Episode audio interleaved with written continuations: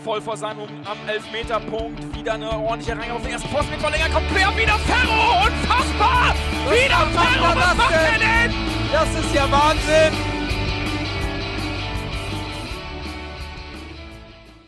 Eins, eins, weißt du, gegen, gegen elf Leute wollen sie gegen zehn.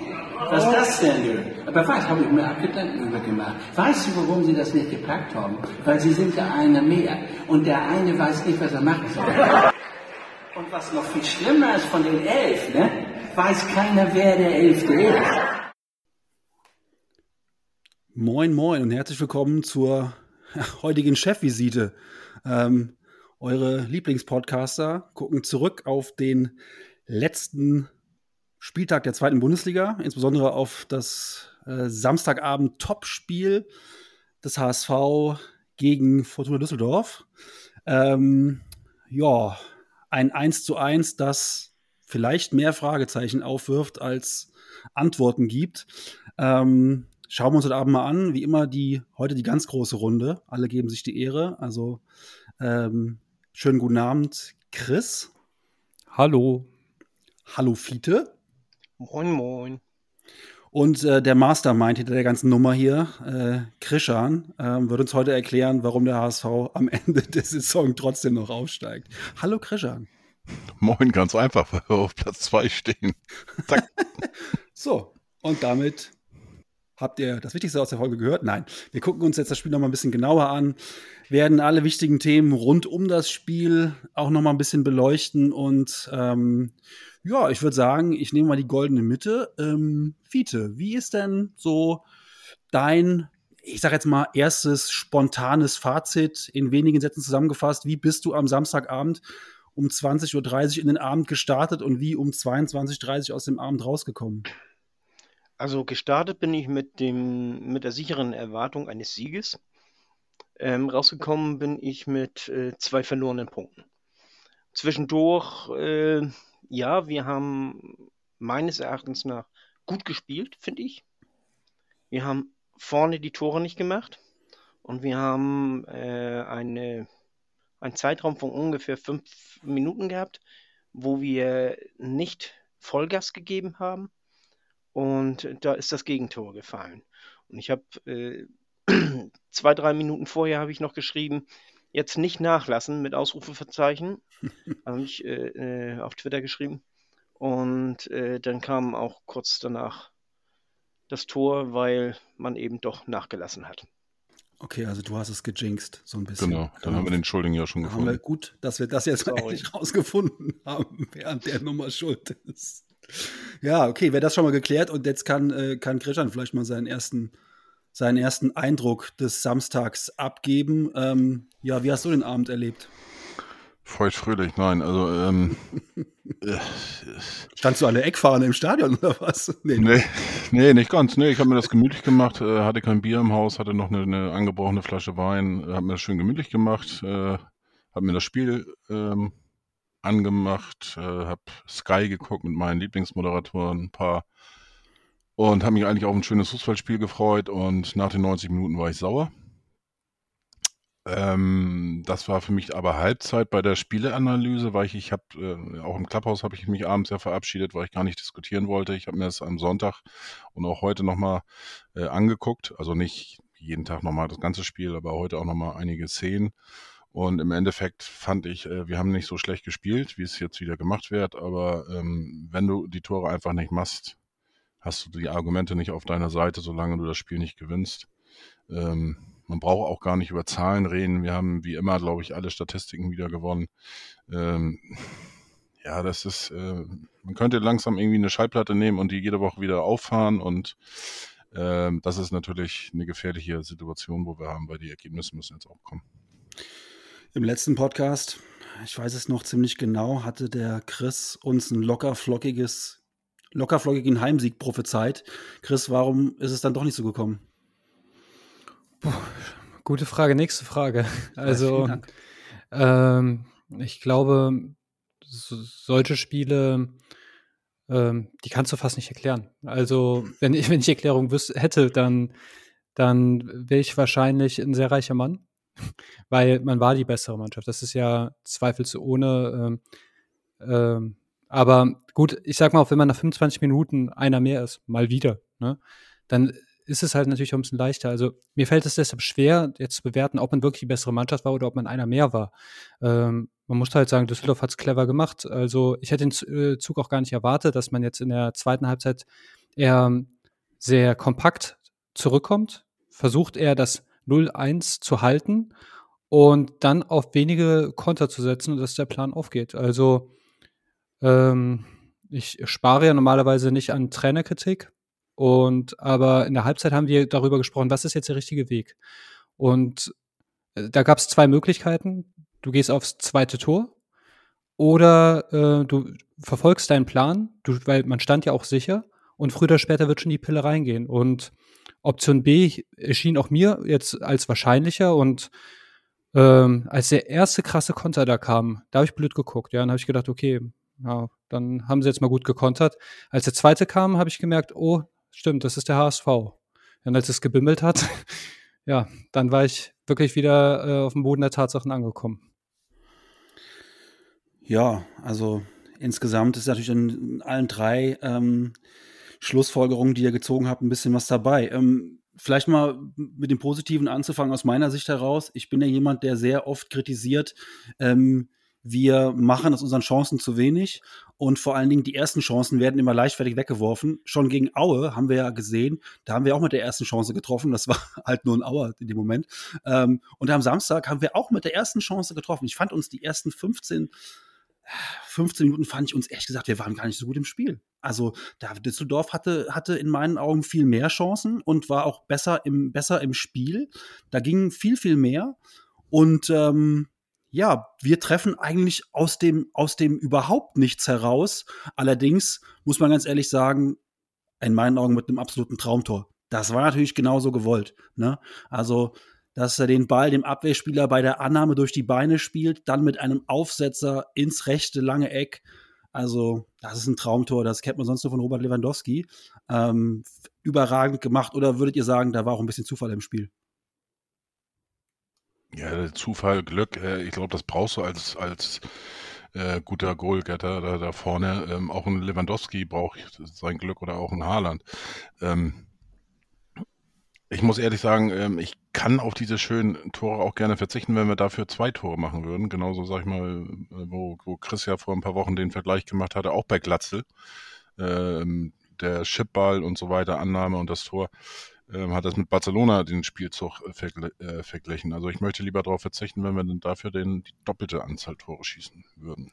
Wobei, um beim Positiven zu bleiben, ich finde, das zeigt schon, dass man mit Glatzel einen sehr, sehr guten Stürmer hat, der auch überraschen kann, der auch kaltschnäuzig sein kann, der vielleicht auch manchmal die macht, die man nicht machen muss. Also es gibt ja manche Stürmer, die machen immer nur die, die sie machen müssen, aber nie etwas Überraschendes und ich finde, das war ein Zaubertor. Mir ist es egal, ob das Zufall ist. Ja, äh, wahrscheinlich, wenn wir uns jetzt bei YouTube die Top 10 von Zlatan Ibrahimovic Toren angucken, da werden wahrscheinlich sieben von zehn sogar äh, Zufall sein. Cool, dass sie reingegangen sind. Cool, dass wir uns coole Tore angucken können. Aber ähm, der steht ja sehr häufig in der Kritik. Ich finde nach diesem Spiel, also ich kann das einfach nicht teilen. Also ich finde Glatzel, aber auch äh, Kittel haben vielleicht mit das beste Spiel der Saison gemacht. Zwar nicht alle, aber die beiden würde ich schon extrem positiv äh, hervorheben. Äh, Im Clubhaus habe ich ja mit mehreren die Diskussion gehabt, ob die Qualität des Kaders reicht. Äh, und wenn ich sehe, Kittel hatte wirklich einen Sahnetag, ganz viele Dragbacks gelegt, sehr äh, intelligente Bälle, technisch versiert, Glatzel in der Annahme auch sehr stark. Also, ähm, wenn ich die beiden sehe, dann weiß ich gar nicht, warum ich zweite Liga gerade gucke. Also die beiden sind nämlich vom Niveau so, wie man sich das wünscht. Und äh, man kann dankbar sein, dass sie da sind, wenn sie so spielen. Also bei Kittel bin ich vollkommen bei dir. Ich habe ihn auch außerordentlich gut gesehen am Samstag und war stellenweise echt sehr, sehr begeistert von seiner Spielweise. Ähm, ja, das 1 zu 0, wir haben es gerade besprochen, wirklich ein richtig, richtig schönes Tor. Ähm, und kurze Zeit später würde man sagen, okay, das ist jetzt sozusagen ähm, in Bayern würde man sagen, die Gmade Wiesen. Also es ist eigentlich, alles liegt auf dem roten, auf dem, auf dem, auf dem Silbertablett, nicht auf dem roten Tablett, auf dem Silbertablett. Nämlich nach der roten Karte ist dann ähm, Düsseldorf nur noch zu zehnt. Ähm, die rote Karte, ähm, Fiete, wie hast du die äh, erlebt und wahrgenommen? War für dich sofort klar, ähm, Prip an Leibold, das ist, das ist, das ist glattrot oder hast du erstmal gedacht, naja gut, gelb ist auch okay? Also zuerst äh, haben sie ja aus einer relativ totalen das Ganze äh, äh, gezeigt und äh, da konnte man die Details nicht ganz so sehen und sowieso aus dem Kamerawinkel nicht so. Also da war ich äh, der Ansicht, gelb ist vollkommen genug. Als sie dann die Wiederholung gezeigt haben und dann richtig nah dran, äh, da war mir schon klar, er trifft ihn weiter oben. Das ist vom Trefferbild her, ist das dann eben rot. Ne? Und das ist so ähnlich wie die rote Karte von Alaba. Die war ja auch nur deswegen rot, weil er ja so hoch getroffen hat. Äh, vor ein paar Wochen war das, vor drei, vier Wochen. Alaba, ich glaube, du meinst irgendjemand anders, weil Alaba nee, ist ja nee. mittlerweile. Ich glaube, Pavard meint er. Pavard bei Bayern. Nee, also das war vor, vor ein paar Wochen da. Also das ist, ist schon. Ja, aber Alaba spielt ja jetzt mittlerweile, glaube ich, Barcelona oder so, ne? Oder Madrid oder. Madrid. Real. Madrid. Äh, denn.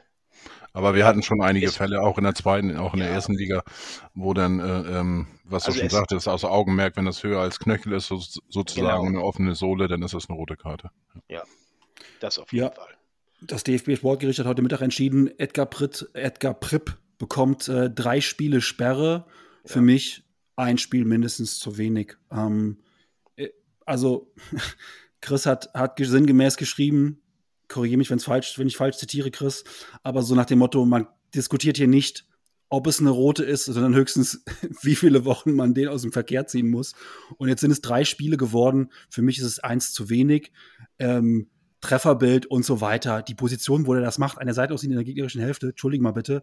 Ähm, also, der Ball ist schon weg. Der Ball ist schon weg. Der kann, der kann höchstens, der kann höchstens am Samstag einen Termin gehabt haben, irgendwo in der Nähe des Volksparkstadions. Der musste dringend weg.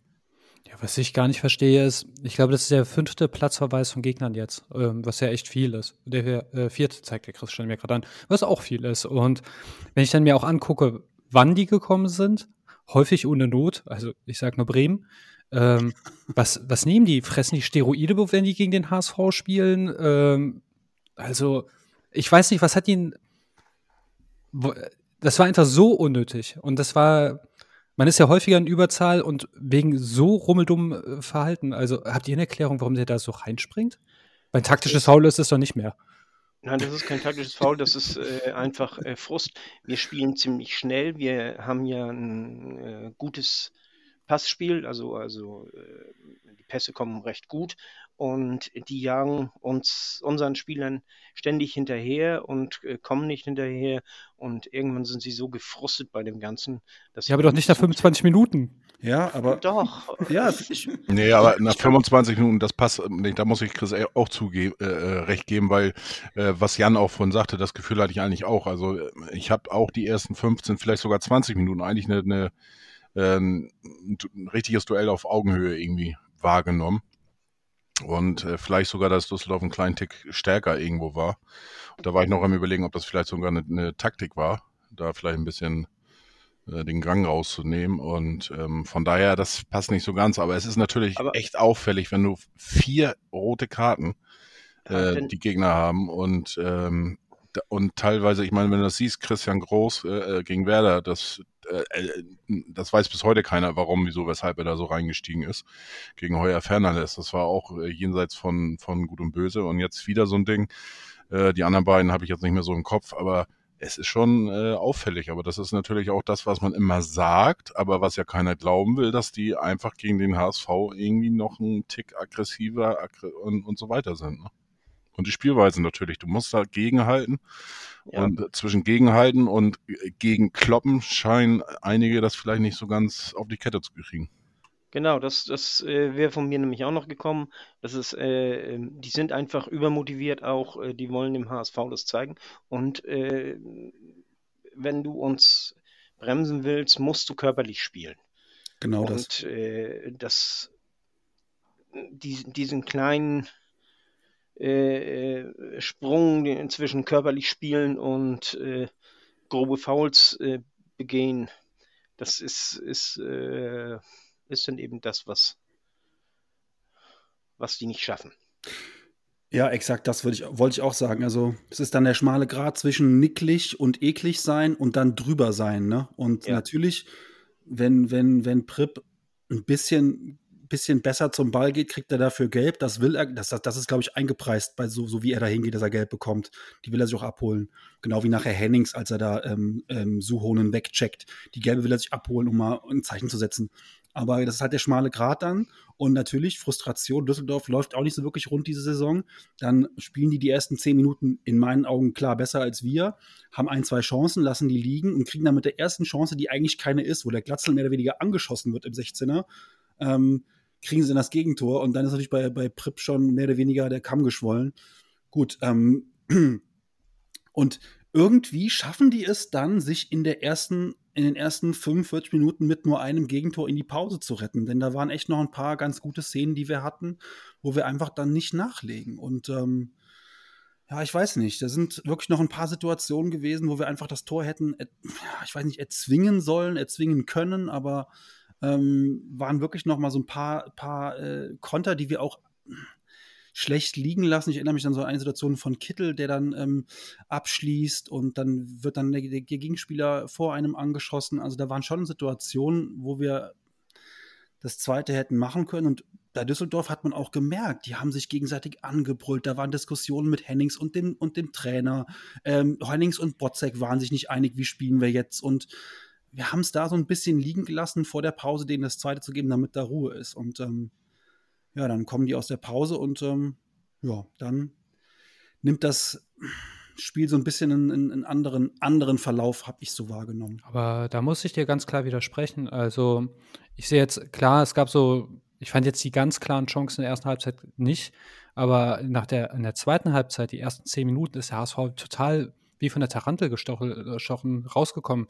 Da habe ich, äh, da war ich nämlich noch im Clubhaus drin, habe mit den anderen beiden noch das Spiel geguckt und die haben richtig Gas gegeben. Also klar, äh, Düsseldorf hat die auch kommen lassen, aber ich glaube, bis zu diesem ersten Konter habe ich nur den HSV am Ball gesehen. Äh, tatsächlich äh, komisch, dass es irgendwie außerhalb vom Clubhaus keiner gesehen hat, aber bei Suchen hätte ich auch fast auf Elfmeter äh, entschieden, ja. Äh, als er weggecheckt wurde im 16er. Ja. Es war gar, gar kein Wegchecken, sondern äh, ich habe mir das heute extra nochmal angeguckt, weil ja. ich hatte schon ein bisschen ver, äh, verdrängt. Ähm, er ist eigentlich in den Hacken ist er auch getroffen worden. Dadurch haben sich die Beine so über, äh, ja, die Beine überkreuzt und kam er zum Fallen. Das ist äh, so ein bisschen ähnlich wie das Ding gegen Jatta.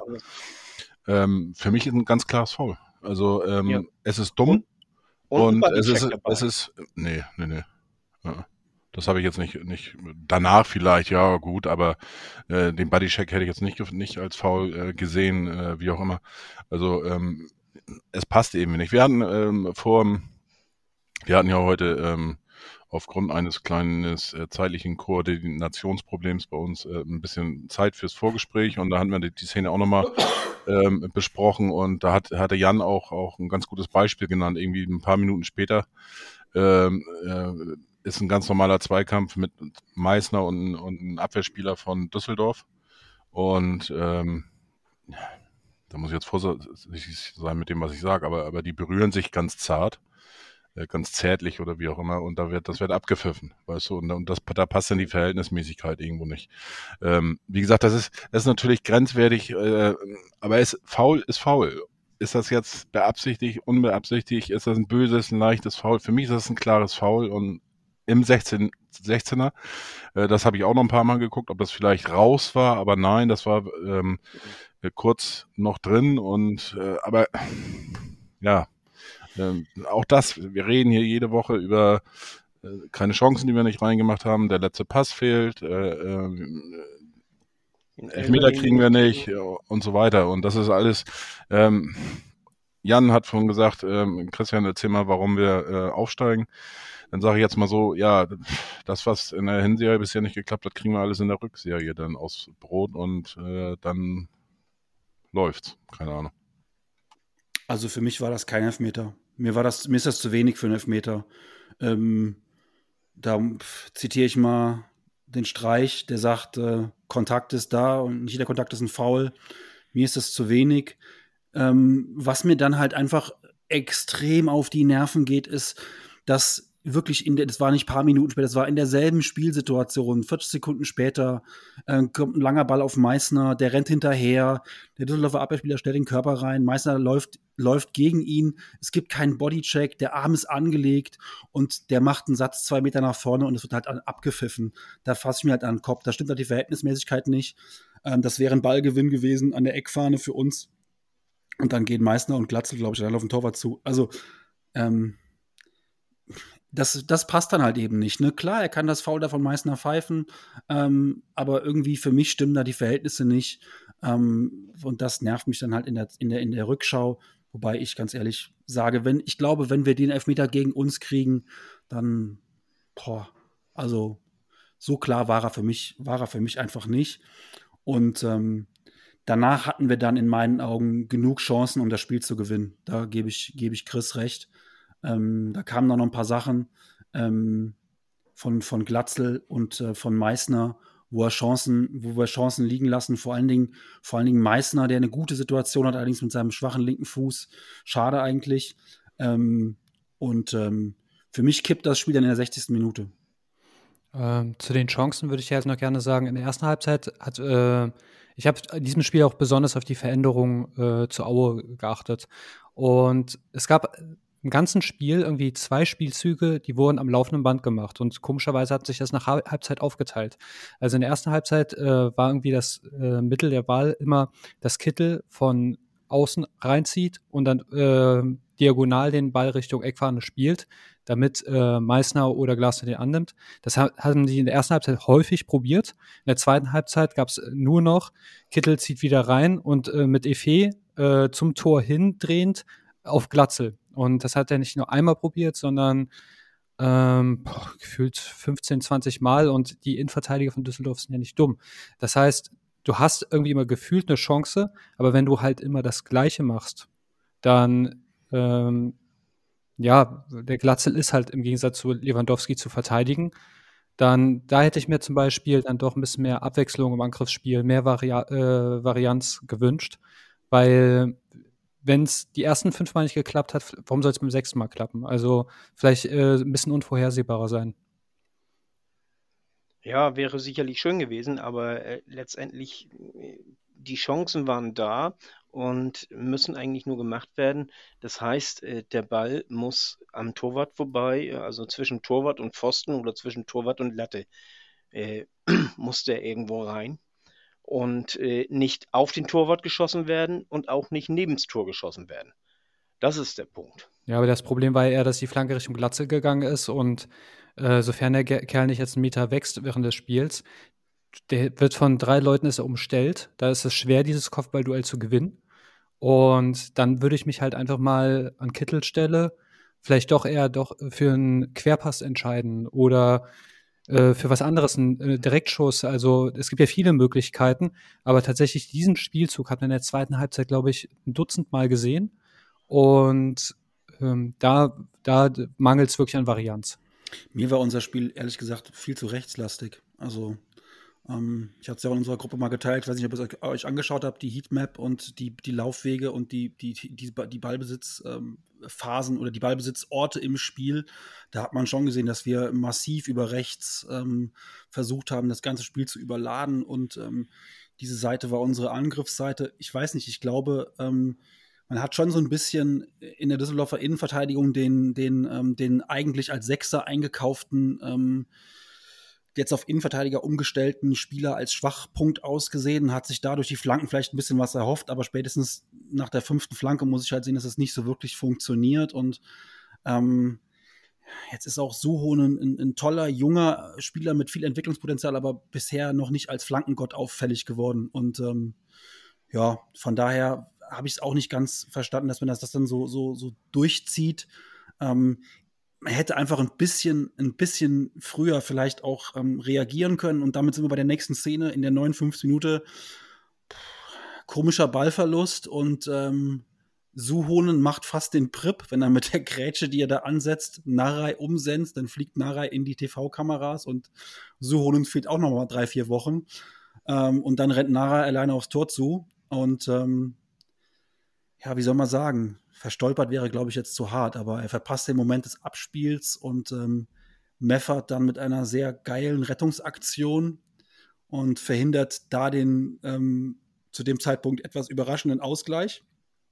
Ähm, aber ich glaube, das war so ein Hallo-Wach-Moment. Hatte ich zumindest gehofft. Also ich war zumindest danach wach. Der HSV nicht so wirklich. Ähm, wie habt ihr diese Szene gesehen? Narei, Narei muss eigentlich in meinen Augen selbst abschließen und äh, als Stürmer das Ding eigentlich machen. Um es in der FIFA-Sprache auszudrücken, er hat auf X oder Dreieck gedrückt und äh, hätte das Tor gewollt, hätte er ihn verschießen sollen oder zweimal das Dreieck. Dann hätte er nämlich ein bisschen springend den Ball gespielt. Dann wäre er auch reingegangen. Ähm, nee, aber äh, um jetzt für FIFA auch wieder wegzukommen. Ähm, aber der ein oder andere aus Clubhaus wird mir dafür danken für diesen Tipp, wie man auch mal ein Tor schießt. Liebe Grüße an Flo. Ähm, ähm, ja, äh, Gott sei Dank hat sich nachher falsch entschieden oder Hennings ist zu langsam. Also natürlich super geklärt. Ähm, wenn jetzt äh, Hennings Jatta wäre, dann hätte es den Ball ein bisschen steil spielen können äh, und er hätte ihn dann bekommen. So ist es halt einfach glücklich, hat aber auch gezeigt, ähm, dass auch mal so ein Konter durchkommen kann. Man hätte gewarnt sein können, ähm, hat es aber irgendwie abgetan und dann hat sich die Szene ja relativ schnell wiederholt. Wir spielen da ohne Restabsicherung. In meinen Augen ist das das ist in meinen Augen Vogelwild, dass wir da keine Absicherung mehr haben bei so einem, bei, bei, bei 11 gegen 10, bei 1-0 Führung, 60. Minute, dass wir da so, so offen stehen, finde ich, finde ich absolut erschreckend. Das zeigt aber auch, dass wir zu viele Spieler brauchen, um Tore zu schießen. Oder nicht mal das, aber wir, wir, wir setzen schon sehr viele, oder wir ziehen ja sehr viele Spieler nach vorne, um ja. das Tor zu versuchen. Das birgt immer ein Risiko. Normalerweise wird dieses Risiko belohnt, diese Saison bislang nicht. Es recht nicht in den letzten beiden Spielen. Ich habe so das Gefühl, äh, wir setzen den Gegner zu sehr unter Druck. Dadurch verengen wir das ganze Spielfeld zu sehr und äh, äh, haben eben nicht den Platz, um, um mal ein, ein Spiel, um, um, um Tore zu machen, richtig. Ja, wir machen uns die Räume selbst, wir machen uns dann die Räume selbst ein bisschen, selbst ein bisschen eng teilweise. Ja. Ähm, was man auch gesehen hat in meinen Augen ist, dass ähm, ganz klare taktische Variante von Düsseldorf war, wenn Jonas David den Ball hat, den greifen wir nicht an. Jedenfalls nicht, bevor er an der 5-Meter-Linie steht. Also im Fünfer, äh, im Fünfer ist. Der hatte ja teilweise Freiheiten ohne Ende, aber sie wussten halt auch, dass er im Spielaufbau nicht die Sicherheit hat. Und da haben sie ihn teilweise einfach laufen lassen. Wenn Schonlau den Ball hatte, hat Hennings ihn sofort angelaufen und, und David hatte deutlich, deutlich mehr Freiheiten. Da hätte ich mir auch ein bisschen mehr Hilfe für, für Jonas David einfach äh, gewünscht. Dass man sich dann mal fallen lässt, mal einen Ball abholt und so. Und dass man ihm nicht sagt, ja, jetzt guck mal, was du mit dem Ball halt machst und dann notfalls halt schlägst ihn halt aus dem Halbfeld in die Mitte. Ähm, das kann ja nicht das Ziel sein. Sprachlosigkeit in der Runde. Das war, das war gegen äh, Darmstadt auch schon so. Hm. Ja, man muss halt sehen, ähm, ich will jetzt nicht die Diskussion der letzten Wochen aufmachen. Äh, es gibt andere Möglichkeiten, ein Angriffsspiel aufzuziehen. Ähm, was man halt aber machen kann, bis auf vertikal spielen, wenn man es einfach per se nicht möchte, man kann doch mal aus der zweiten Reihe draufschießen. äh, wenn so viele Füße im 16er sind, dann werden diese Schüsse unvorhersehbar. Äh, der Torwart sieht, äh, sieht den Ball nicht richtig kommen, es kann einen Abpraller geben. Äh, es gibt ja 100 Millionen Möglichkeiten. Ab und zu ist auch die Brechstange äh, sehr wertvoll. Ich habe ein bisschen den Eindruck, dass man den Ball auch ein bisschen ins Tor tragen möchte. Da gab es in der ersten äh, Halbzeit ja zum Beispiel eine Szene, der Muheim ist in mein Zentrum gerückt und behauptet einen Ball und er findet halt keinen Raum, zu dem er spielen kann. Äh, Ulf Kirsten hätte eine Drehung gemacht und einfach mal draufgezimmert und irgendwas kommt raus. Ähm, aber ja, wenn der Gegner vor allem in der zweiten Halbzeit so kompakt steht, ja, so wie die, selbst die Spanier spielen sich ja dann an Mannschaft wie Russland oder so äh, die Füße blutig mit Pass links, rechts, links, rechts. Ey, ganz ehrlich, da wünschst du dir so einen Toni Kroos, der einfach mal aus 30 Metern draufholst und das Teil im Winkel versenkt. Oder äh, ein Abpraller gibt und dann, dass da ein Thomas Müller ist, der herumstochert. Und ja, also es macht das Spiel ein bisschen unvorhersehbar. Äh, sehe ich das ähnlich oder anders? Immer ein gutes Rezept aus der zweiten Reihe mal drauf zu ballern. Stat Statistik gibt ja auch recht, weil, ähm, ja, wie viele Tore haben wir außerhalb des Strafraums geschossen? Ich tippe auf null. Korrekt.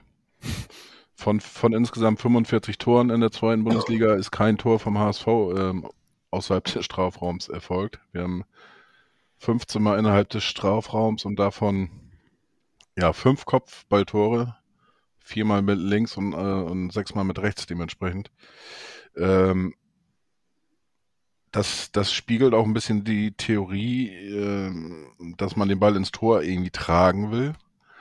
Ähm, mir fehlte auch manchmal der Schuss aus der zweiten Reihe, wobei aber auch des Öfteren welche dabei sind, die, die geblockt werden. Ne? Also Ja. das ist auch wieder, wieder ähm, dieses Reinschmeißen in die Bälle.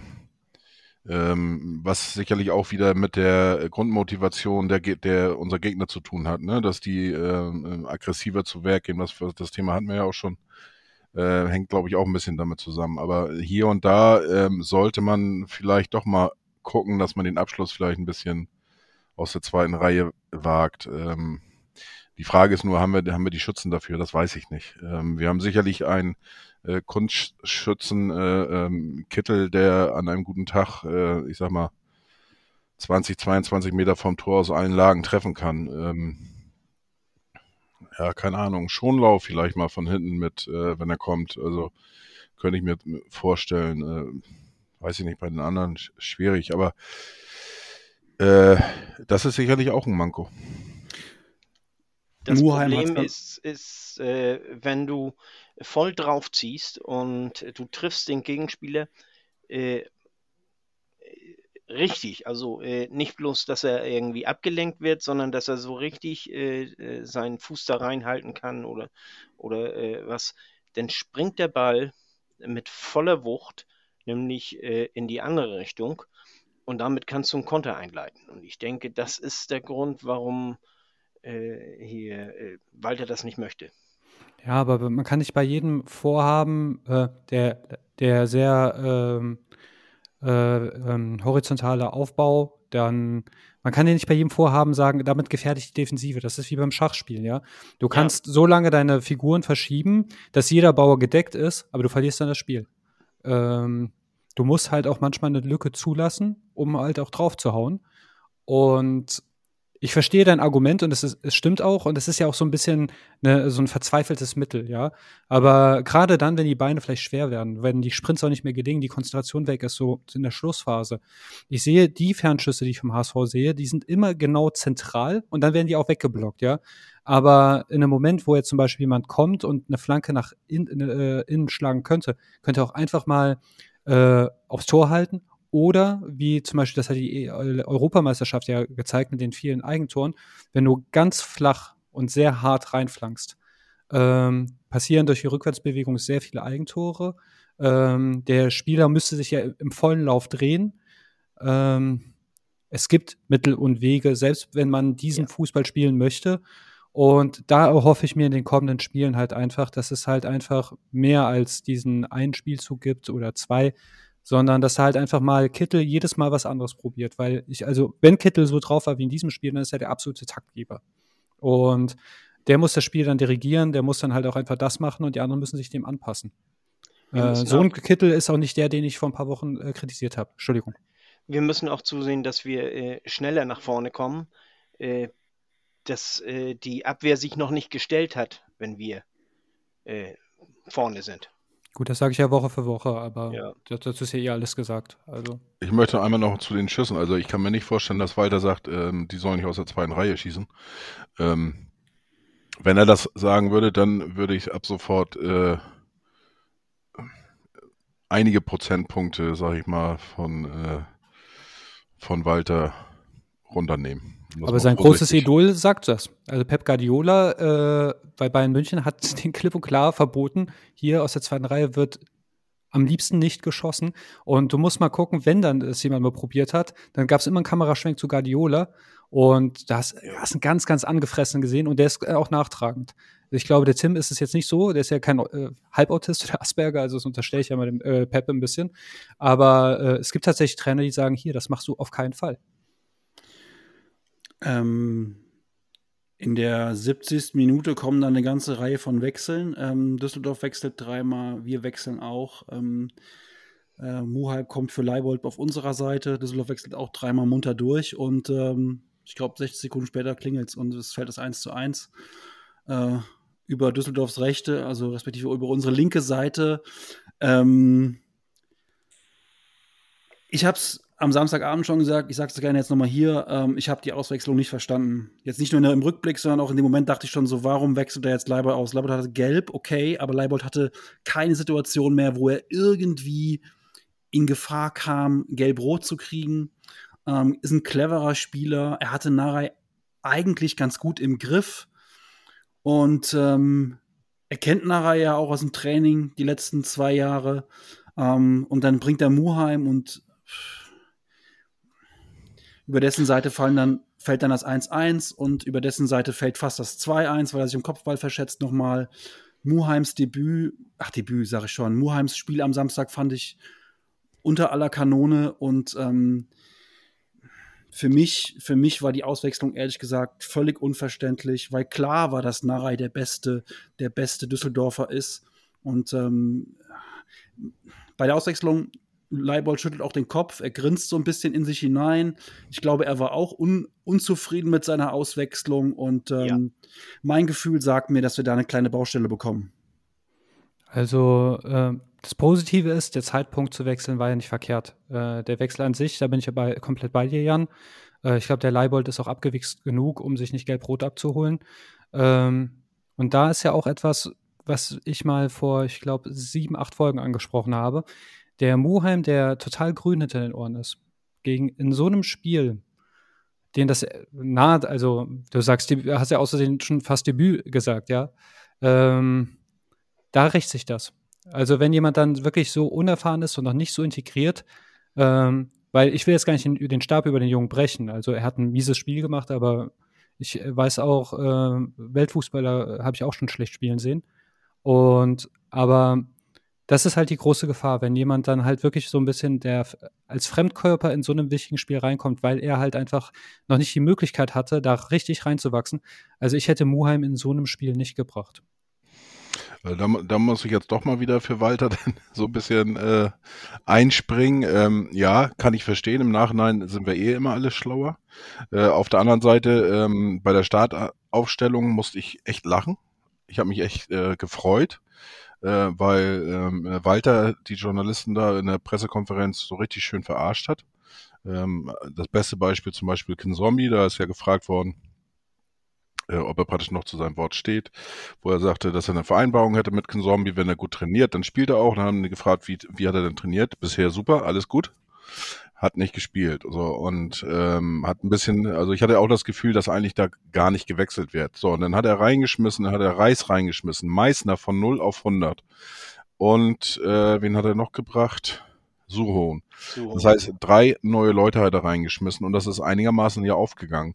Und äh, das Murheim auch, ähm, der hat, hat äh, Walter im Training überzeugt und auch im äh, Vorbereitungsspiel ähm, oder Trainingsspiel gegen, gegen Wolfsburg soll er das ganz gut gemacht haben. Jedenfalls war Walter damit zufrieden und er hat gesagt, er wird seine Einsatzminuten bekommen. Ähm, aufgrund der gelben Karte kann ich das schon verstehen. Ich, ich, weiß auch nicht, wie das in der Kabine war.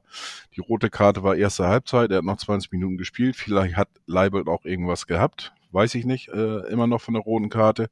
Wie auch immer, aber auch ein Leibold äh, muss sich das mal über sich ergehen lassen, dass man ihn auswechselt. Und er hat Murheim gebracht, äh, ist genau das gleiche Risiko eingegangen wie schon erwähnt, erste Halbzeit mit Reis und so weiter.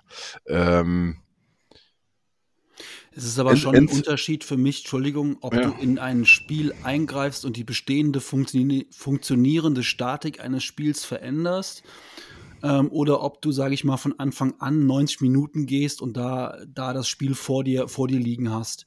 Es ist nochmal was anderes, ob du einen Ali Du bringst, der vorne spielt ähm, der kann Fehler machen, da kann noch jemand eingreifen. Bei Muheim ist es halt so, Linksverteidigerposition ist oftmals sozusagen die letzte Linie.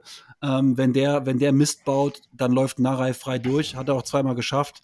Und wenn es ganz dumm läuft, macht Narei in der 85. nachdem sich Muheim den, den, über den verschätzt und den Kopfball ähm, unterläuft, macht Narei, wenn es richtig gut läuft, das, das 2-1 und dann verlieren wir das Spiel sogar noch. Ähm, ja. Da muss ich, muss ich, da muss ich, äh, wie gesagt, das hast du jetzt angesprochen, weil äh, bei den Auswechslungen, also Suho und Haya, die, das war für mich ein 1 zu 1 Wechsel. Ali Du zu Meißner. Meißner hat mehr nach hinten gearbeitet. Im Gegensatz zu Ali Du. Ali Du, der hat vorne richtig gute Akzente gesetzt, fand ich, der war irgendwie ein belebendes Element, aber mehr in den äh, offensiven Part. Nach hinten war der in meinen Augen nicht so agil wie ähm, äh, jetzt Meißner. Meißner war nach hinten eigentlich schon ein bisschen äh, präsenter, hatte ich, hatte ich jedenfalls das Gefühl. Ähm, von daher pff, schwierig. Natürlich, ich meine, gehst du ein Risiko, wenn du wenn du wechselst gegen Narei, der wirklich gut in Form ist, der schnell ist. Ähm, deswegen war ich ein bisschen erstaunt und ich hätte eigentlich vor vor dem Spiel wahrscheinlich fast alles gewettet, äh, also bis zu 10 Euro, äh, dass Jatta gespielt hätte. Ne, äh, gegen gegen Narei, so vom Tempo her und so weiter. Aber gut, ich, dafür bin ich, sitze ich auch hier und nicht äh, im Volksbank auf der Trainerbank. Ähm, ich kann mir auch vorstellen, dass äh, die Gefährlichkeit von Narei äh, vielleicht auch gerade der Grund gewesen ist, äh, um äh, zu wechseln. Äh, um, denn vielleicht hat Munheim gut trainiert und Walder hat sich dann gesagt, wir bringen um, um diese, äh, die Gefährlichkeit von, von Narei ein bisschen einzugrenzen, wir bringen da mal einen frischen Mann. Und äh, der Schuss ist nach hinten losgegangen, ja. Aber äh, das Problem ist ja, äh, im Nachhinein können wir immer sagen, der Wechsel war falsch, ja. Aber, äh, Aber das ist wissen, ein wir wissen ja nicht, wir wissen ja nicht, äh, was Walter sich dabei gedacht hat und ob der Gedanke, der dahinter saß, äh, vielleicht ein guter war. Alles gut, Fiete. Natürlich sitze ich jetzt hier Montagabend ähm, bei, einem, bei einem Bier wie Schweinchen schlau und kann im Podcast klug erzählen. Das ist natürlich alles richtig. Ähm, die Sache ist halt, die Sache ist halt die, ähm, ich finde, du machst dir da so eine Baustelle auf und ähm, wir wissen nicht, was er sich dabei gedacht hat. Ja, ist alles richtig, aber es war ja bis dahin nicht so, dass der, dass das Leibold dahergespielt wurde. Also ähm, der hatte doch die Situation im Griff. Ja, da war, lief doch alles gut. Und ähm, es war nicht so, dass Narai in der, in der Zeit dann ohne Ende Chancen hatte. Er hatte die eine Chance, ja, ähm, die war aber nicht auf Leibolds Mist gewachsen, sondern die ist dem Spielsystem geschuldet, dass wir halt eben mit allen Mann in der Düsseldorfer Hälfte standen. Ähm, und äh, ja, für mich ist einfach in dem Moment so ein bisschen offensichtlich, dass, dass Muheim da überfordert war und das halt zweimal und das kostet uns dann hm, leider in der Defensive den, den, den Sieg. Ähm, okay, gut da haben wir das Gegentor dann abgearbeitet und ähm, Wobei zum Gegentreffer würde ich ja gerne was sagen. Ähm, ich finde, ich habe nämlich gehört, äh, ab und zu Torwartfehler und solche Dinge. Und ich weiß jetzt auch nicht, ob, also klar, es ist über Muheims Seite gekommen und er äh, hat sich auch verschaukeln lassen. Aber ich tue mich bei diesem Gegentreffer schon ein bisschen schwer, so richtig entschuldigen aus. Also wenn es einen geben muss, dann ist es meinetwegen Muheim. Aber ich finde, so ein Tor, das ist ähnlich wie gegen Aue. Ähm, das ist ein Kacktor. Das ist, das ist ganz schwer zu verteidigen. Das kommt einfach und du ärgerst dich dann. Ähm, aber ich sehe jetzt da keinen Torwartfehler, wie zum Beispiel manch einer im Netz behauptet hat. Oder dass er jemand, jemand jetzt komplett ähm, daneben gehauen hat. Solche Tore kriegst, kriegt auch mal Bayern München und Borussia Dortmund. Also. Keine Frage. Mit, mit ein bisschen Matchglück hält Heuer Fernandes den auch. Ne? Und da geht ihm nicht durch die, durch die unter der, unter der Achsel durch, der Ball. Von daher, aber kein Vorwurf von Heuer Fernandes. Also alles, alles gut. Will jetzt auch nicht Muheim an die Wand nageln für sowas, aber ähm, ist natürlich immer eine Co-Produktion da, aber letztlich es ist immer noch ein Einwurf für Düsseldorf da auf der linken Seite, der und dann das Tor einschenkt und das können das können wir einfach, glaube ich, im Kollektiv besser verteidigen, als wir das da in der Minute gemacht haben. Natürlich kannst du nicht äh, erwarten, dass du immer zu Null spielst, aber mal so ein zu Null zu Hause wäre auch mal nicht die dümmste Idee, um ein Spiel auch am Ende des Tages zu gewinnen. Am besten vorher die Tore machen. Ja, du kannst natürlich mit dem alten, mit dem alten Hoffenheim-Motto, wir machen vier, dann können die drei machen und so nach dem Motto Hurra Fußball, aber wir machen ja keine vier. Also wir machen halt einen, ne? Und da musst du halt dann, um zu gewinnen, wenn ich richtig gerechnet habe, wenn du nur einen machst, musst du halt dann zu null spielen. Korrigiert mich, wenn ich da falsch, ich da falsch liege. Da kommt wieder der Lehrer äh, in dir durch. Bist du eigentlich Mathelehrer auch? Oder? Nee, um Gottes Willen, nee. Ja, jetzt ist er rum. Das sind, das, das sind immer nur so Freaks. Also, äh, Aber Chris wollte auch noch, war glaube ich der Erste, der noch. Nee, Nee, lass ruhig. Äh, Ich- also ich wollte was sagen, aber lass ruhig Fiete. Äh, ich hatte ja vorher schon, vorhin schon gesagt, äh, es war ja schon zu sehen, dass wir ein bisschen nachgelassen hatten. Und äh, dann kam eben diese äh, Verkettung von mehreren Fehlern. Erst kriegt äh, Muheim äh, die, die Flanke von Narei nicht verhindert. Dann stehen wir zu zweit am ersten Pfosten und äh, kriegen den Ball nicht kontrolliert. Und der geht dann in die Mitte zum, zu Bocek, glaube ich, war das. Und der schießt.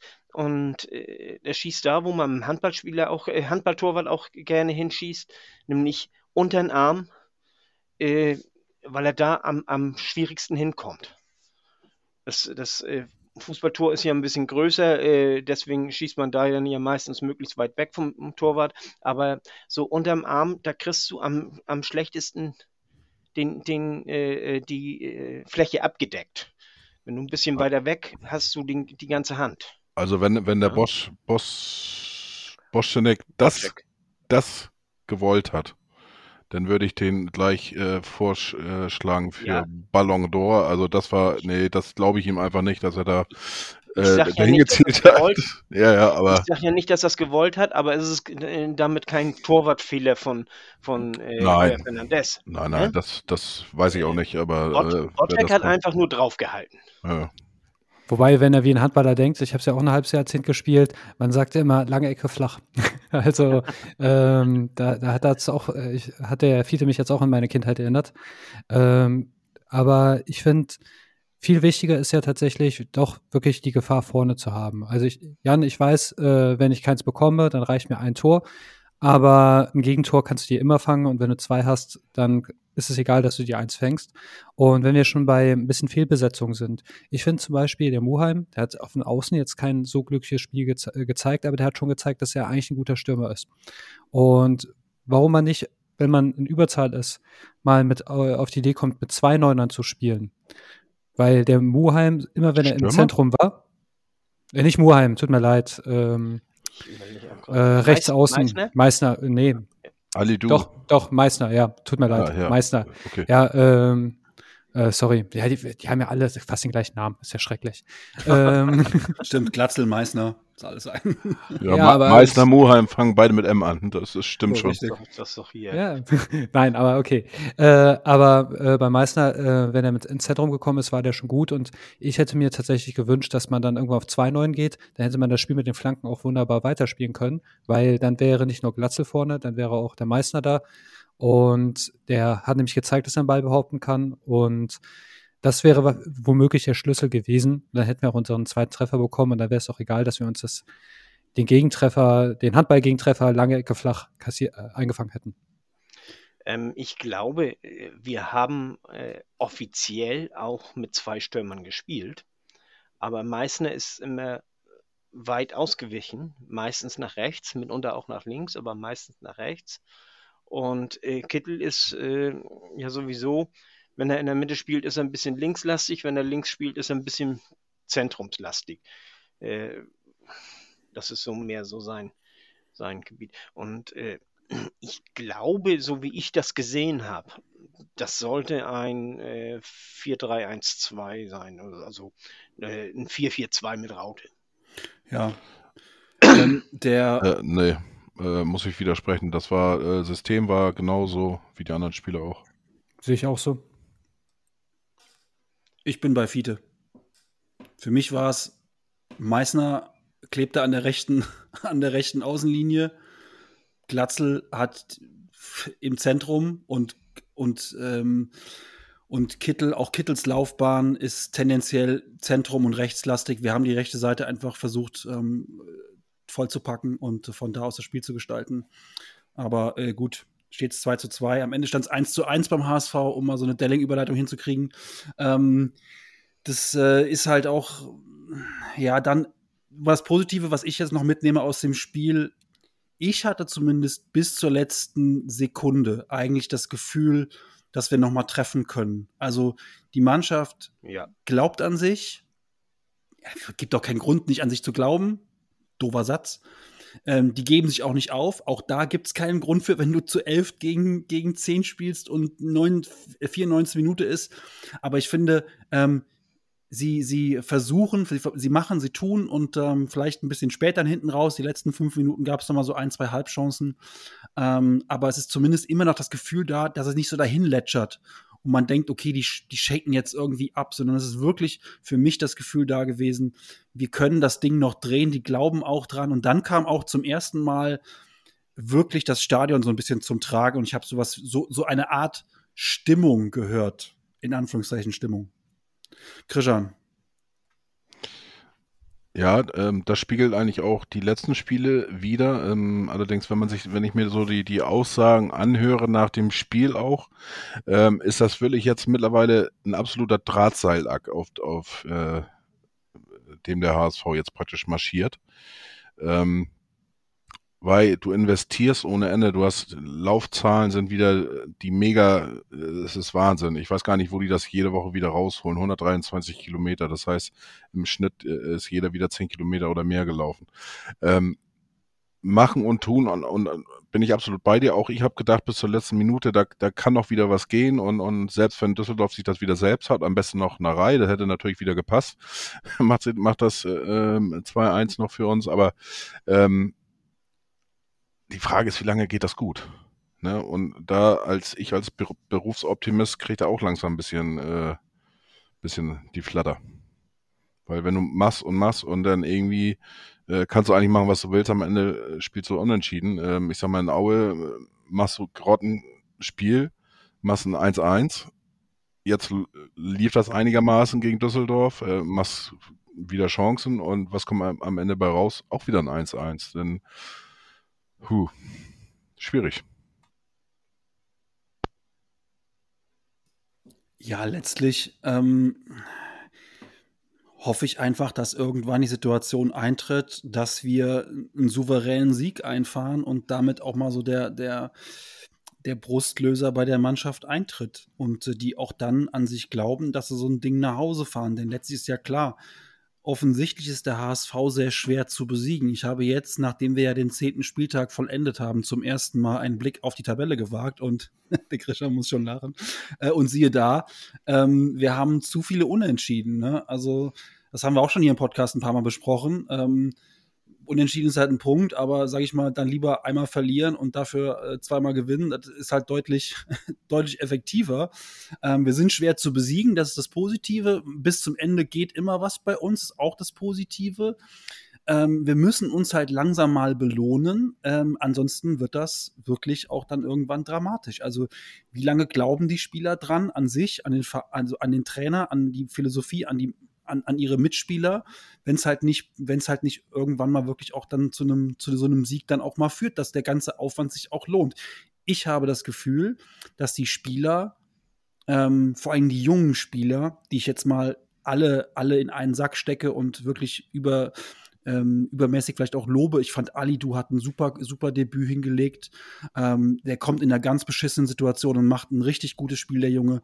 Auch Suhonen ist mir manchmal ein bisschen zu Holtby-mäßig so der Duracell-Hase. Aber auch den finde ich eigentlich gut ähm, und die Jungs machen Spaß. David sowieso. Ähm, auch mit Muheim werde ich irgendwann nochmal glücklich werden, vielleicht. So dass ich sagen muss, ich glaube, die Jungen folgen Walter schon und ähm, es muss halt jetzt mal irgendwann der Knoten aufgehen. Ob das jetzt nächste Woche gegen Paderborn oder diese Woche Freitag schon gegen Paderborn der Fall ist, das wage ich ein bisschen zu bezweifeln allerdings. Chris. Ich finde, es gibt ähm, zwei Arten von Aufwand. Also der physische Aufwand ist da, aber ich vermisse den anderen. Ich versuche es mal mit einem Bildnis zu erklären. Ähm, wenn ich einen Schrank verprügeln will, ja, äh, ich kann jetzt den ganzen Tag pumpen, bis ich genauso stark bin wie er. Und gut, dann bin ich ja auch nur genauso stark wie er. Oder ich pumpe nicht und lerne Kung Fu und hau den mit einem Handkantenschlag äh, weg. Was ich damit sagen will, ist, äh, ich sehe ja, dass die Arbeit, äh, die Mannschaft arbeitet. Das geben die Zahlen ja her. Die laufen, die haben Ballbesitz und so weiter und so fort. Aber es gehört halt auch ein bisschen dazu, äh, im Geist äh, zu arbeiten. Und ähm, da sehe ich einen großen Defizit bei der HSV-Mannschaft. Äh, oder also beim oder beim ganzen Team, dass man halt auch sich neue Dinge überlegt und äh, nicht nur ganz ackert auf dem Feld. Ähm, viele haben an Nico Kovac zum Beispiel damit auch äh, kritisiert, Fußball kämpfen, kämpfen, kämpfen, klingt zwar gut, aber manche Spiele gewinnt man halt auch doch über Taktik, geistige Frische, äh, Esprit und das muss rein. Das ist auch Arbeit, dass man halt sich dafür die Zeit nimmt und nicht nur Fitness macht. Ähm, jetzt haben wir über alles, was das Spiel angeht, Taktik und ähm, Auswechslungen, Einwechslungen und so weiter gesprochen. Über eine Sache, glaube ich, sollten wir auch noch ein, äh, ein paar Worte verlieren. Verlieren in Anführungszeichen. Ähm, der HSV hat sich eben auch noch mal schriftlich dazu positioniert, ziemlich klar und deutlich. Ähm, es gab, ähm, es fing an mit Becherwürfen und Buhrufen äh, gegen Narei und ähm, endete dann mit ähm, wohl mit äh, auch Beschimpfungen, Beschimpfungen wohl auch ähm, rassistischer Art, das steht zumindest im Raum. So hat Narei es gestern bei Instagram gepostet. Ähm, das geben auch einige Zuschauer ähm, in den sozialen Netzwerken so wieder. Ähm, heute Mittag kam, dass der DFB sich dass der DFB in diesem Bereich ermittelt, weil auch der Schiedsrichter bei dem VAR-Überprüfen der roten Karte von einem Kugelschreiber wohl, Kugelschreiber wohl getroffen wurde ähm, und aber auch Bierbecher geflogen sind und dass er auch gegen die Vorwürfe des Rassismus ähm, vor, äh, vorgeht und ermitteln möchte. Der HSV hat sich gestern Mittag ziemlich schnell, ich glaube 13 Uhr kam das erste Statement, als es in den sozialen Netzwerken brodelte und Narei gepostet hatte, ähm, dass er beleidigt worden sei dazu positioniert, hat sich auch heute noch mal ganz klar dazu positioniert und hat auch gesagt, dass eventuelle Strafen ähm, auch an die ja, an die Täterinnen und Täter weitergeleitet werden würden, wenn sie denn ausfindig gemacht werden, was wohl aufgrund von Kamerabildern und so weiter nicht völlig unwahrscheinlich ist. Ähm, ich persönlich hoffe sehr, dass man aufgrund modernster Technik mit Kameran, Kameras und so weiter diejenigen ausfindig machen kann, die Sachen auf das Spielfeld werfen ähm, und die Spielerinnen und Spieler ähm, und auch vielleicht auch sogar Zuschauerinnen und Zuschauer äh, auf das Übelste beleidigen. Rassistisch, sexistisch, da sind ein paar Sachen wohl gefallen, ähm, dass diejenigen erwischt werden und ähm, nicht nur mal drei Wochen Sperre bekommen, sondern hoffentlich auch mal eine längere Sperre bekommen, respektive gar nicht mehr ins Stadion kommen. Das ist natürlich schwierig umsetzbar. Ich kenne die ganze Geschichte, personalisierte Tickets und so weiter. Nicht ganz einfach, aber dennoch erhoffe ich, dass sie zumindest diese Leute erwischen und aus dem Verkehr ziehen. Ja, mehr ist dazu nicht zu sagen. Also, äh, wir dürfen das nicht dulden. Das ist, äh, da zeigt sich auch so ein bisschen, dass die äh, Kurve äh, in den letzten Jahren äh, sehr dagegen angearbeitet hat und äh, letztendlich die Androhung von, von, von Stadionverboten und all sowas schockt nicht so sehr äh, wie äh, Zuschauer, die genügend, äh, wie nennt man das noch, äh, Courage haben, um, um äh, denen entgegenzutreten. Und äh, wenn die, wenn die Kurve, wenn, wenn die Fans, die Tribünen, wenn die dagegen angehen, sobald da irgendwie sowas gerufen wird, dass man dagegen angeht und dass die Leute merken, dass sie Gegenwind bekommen von den eigenen Fans, also von, von den Mitfans, das ist viel wichtiger als äh, Stadionverbot. Bloß äh, da kann der HSV nichts mehr machen. Und äh, da kann man nur an jeden appellieren, äh, schreitet dagegen ein und äh, wenn ihr mitkriegt, dass äh, ein anderer dagegen einschreitet und dem gedroht wird, dass er eins aufs Maul kriegen soll, dass ihr denn Klarstellung bezieht, dass der nicht alleine ist. Das ist nämlich ganz wichtig. Und oftmals ist es nur einer, der was sagt, die anderen, die sagen, oh Mann, diese Idioten, was sagen die dann da? Ne? Und, und äh, sagen nichts dazu.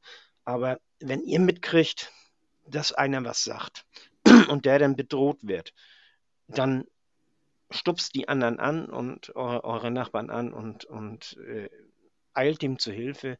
Das muss, das, das ist das, was hilft. Das ist das, was wirklich hilft. Das hilft mehr als alles andere, was der HSV machen kann.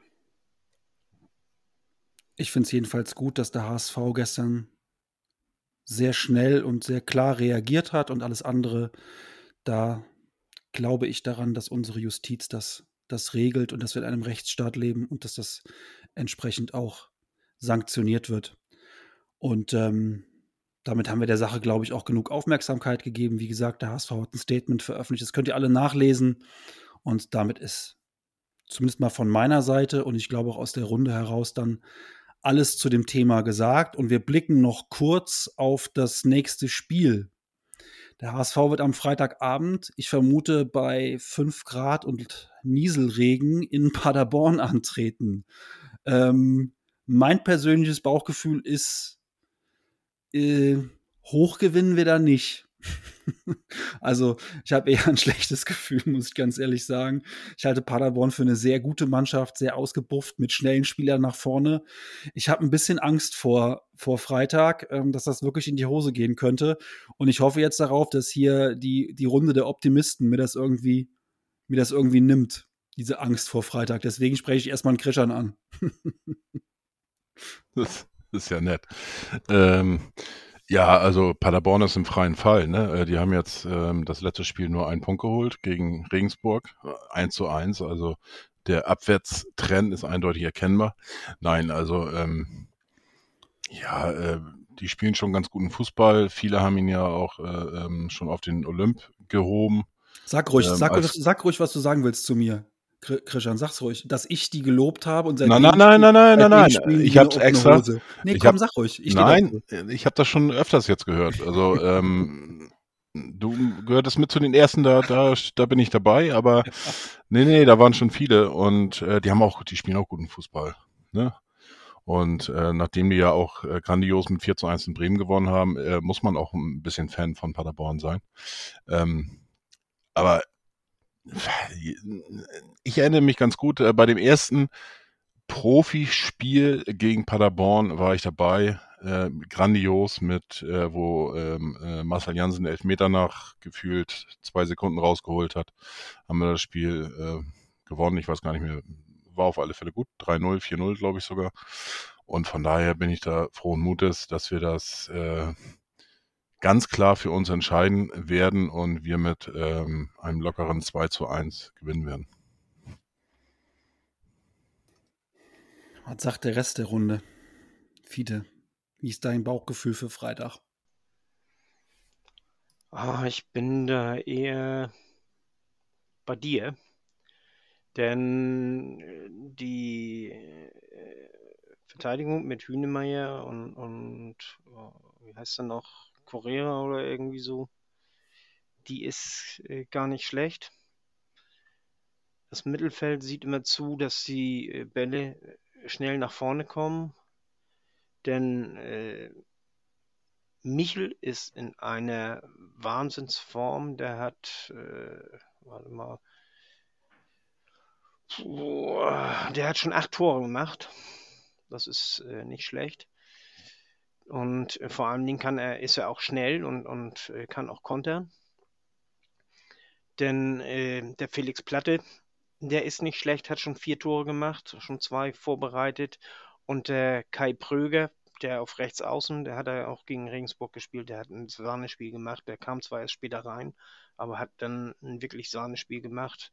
Der hat inzwischen auch schon vier Tore und zwei Vorlagen. Äh, das die sind, äh, also deren Offensive ist nicht schlecht. Also von denen habe ich Respekt, muss ich ganz ehrlich sagen. Und die sind alle schnell da vorne. Und ob, ach, ich weiß nicht, also ich habe so das Gefühl, da können wir uns den einen oder anderen Konter fangen und selber Tore machen. Das tun wir ja in letzter Zeit so ungerne irgendwie, habe ich so das Gefühl. Von daher tippe ich einen Unentschieden 1-1. Gut, bei Christian habe ich so ein bisschen so einen Sieg rausgehört. Unter 3-0 macht er es ja nicht, wenn er tippt. Ähm, Ja, 2-1 habe ich drei. getippt. 2-1, Entschuldigung, 2-1, Entschuldigung. Ja. ähm, was dann schon, das ist, fühlt sich ja, wenn du 2-1 tippst, fühlt sich an wie eine Niederlage, finde ich. Ähm, also ich sag, Ist klar. Ich, ich sag, wir verlieren am Freitag. Sage ich sehr ungern, aber ich sage es einfach mal, ich glaube, wir verlieren am Freitag. Äh, Chris, was glaubst du für Freitagabend? Mm, Ich komme jetzt erstmal mit das ganz Unpräzisen und danach mit was sehr Präzisen.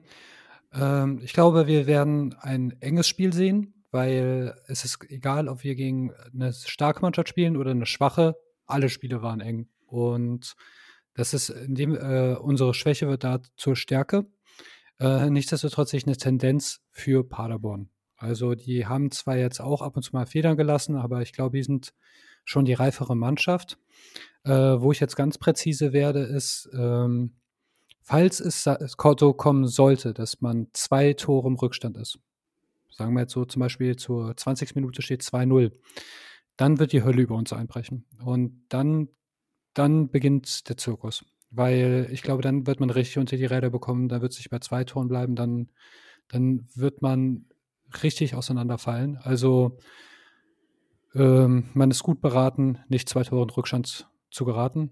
Und auf, dieses, auf diese Prediction lasse ich mich auch gerne festnageln. Das heißt, damit ist die Taktik für Freitag eigentlich jetzt schon klar. Ich hoffe, der Herr Walter, gut, wir wissen ja, dass die den Podcast hören, klar. Haben wir schon oft thematisiert. Damit ist klar, der muss die ersten 20 Minuten überstehen, maximal ein Gegentor kriegen. Dann ist noch alles drin. Nee, wenn Ähm, sie einen schießen, dürfen sie auch zwei bekommen. Aber zwei Tore okay. Rückstand, dann, Zwei also Tore egal Rückstand wäre, genau. wäre schlecht nach 20 Minuten. Also ja, auch am nach besten- 45. am besten da nochmal jetzt, ähm, äh, ja, ich sag mal so, wenn wir die Null halten, dann verlieren wir nicht. Soweit lehne ich mich aus dem Fenster. ja. Sehr mit- gewagt. Sehr gewagt. Und mit dieser wilden These entlasse ich euch in den, ähm, in den wohlverdienten Feierabend oder ihr seid auf dem Weg zur Arbeit, wenn ihr uns hört, keine Ahnung. Ähm, möchte noch jemand von euch irgendwas zu diesem, zu dieser, ähm, zu dieser Ditsche-Folge sagen oder sind wir durch für heute? Ich glaube, wir sind durch. Wunderbar. Ich möchte doch jemanden grüßen. Hallo Jesus, ich mag dich. Gut, dann gehen nochmal Grüße raus an den und an Schildkröte. Ähm, Im Rahmen der Ditsche-Folge sollten wir auf jeden Fall Schildkröte grüßen. Immer ein wichtiger Mann gewesen. Und dann hoffen wir, dass der HSV uns alle Lügen straft und am Freitag in Paderborn den Bock umstößt und wir die Saison nur noch gewinnen. Und zwar mindestens alle Spiele 4-0. In diesem Sinne, schönen guten Abend. Nur der HSV. Nur der HSV. Nur der HSV. Tschö.